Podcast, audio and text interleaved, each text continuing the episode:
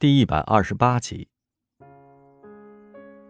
教练大概发现了云豹的心不在焉，叫他把瑜伽垫搬到了教室的中央，女学员们花瓣似的围坐在他的周围。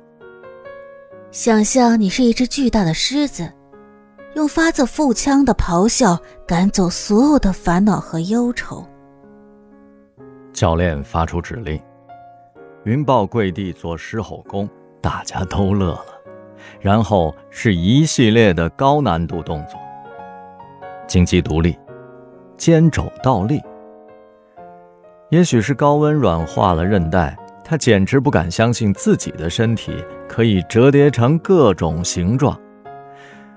豆大的汗珠接二连三地滴到了垫子上。做平衡杆时，他腰酸腿软，撑不住了。教练偏夸他的姿势标准，让大家效仿。他的余光从镜子里看到自己紧绷成直线的双臂和右腿。架在摇摇欲坠的左腿上，形成了巨大的钉子儿，还似乎捕捉到了苏明轩明媚的一瞥。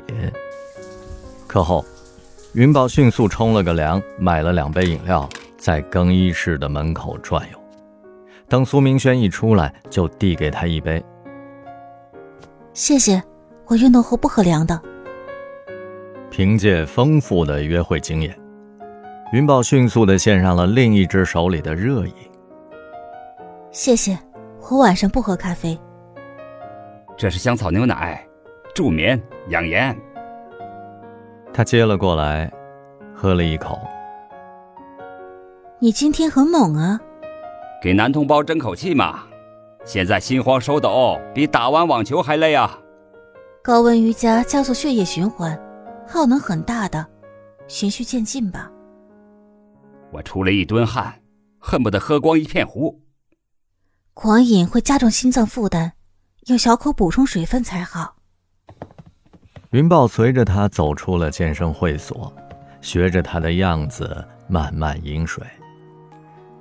苏明轩背着双肩包，头发别在耳朵的后面，脖子长长的。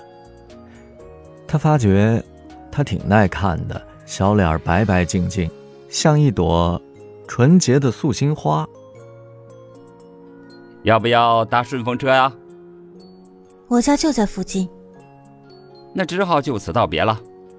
好像你不再练瑜伽似的。嘿，如果不是美女如云，确实很难坚持下去。苏明轩笑着挥挥手，走上了过街天桥。云豹看着他的背影，变成了一个小点儿。消失在马路对面的远洋小区。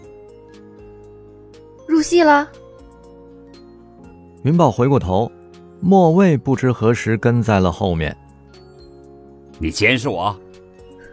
我只想提醒你，老爷子出国培训了，下月中旬才回来，你要抓住黄金时机。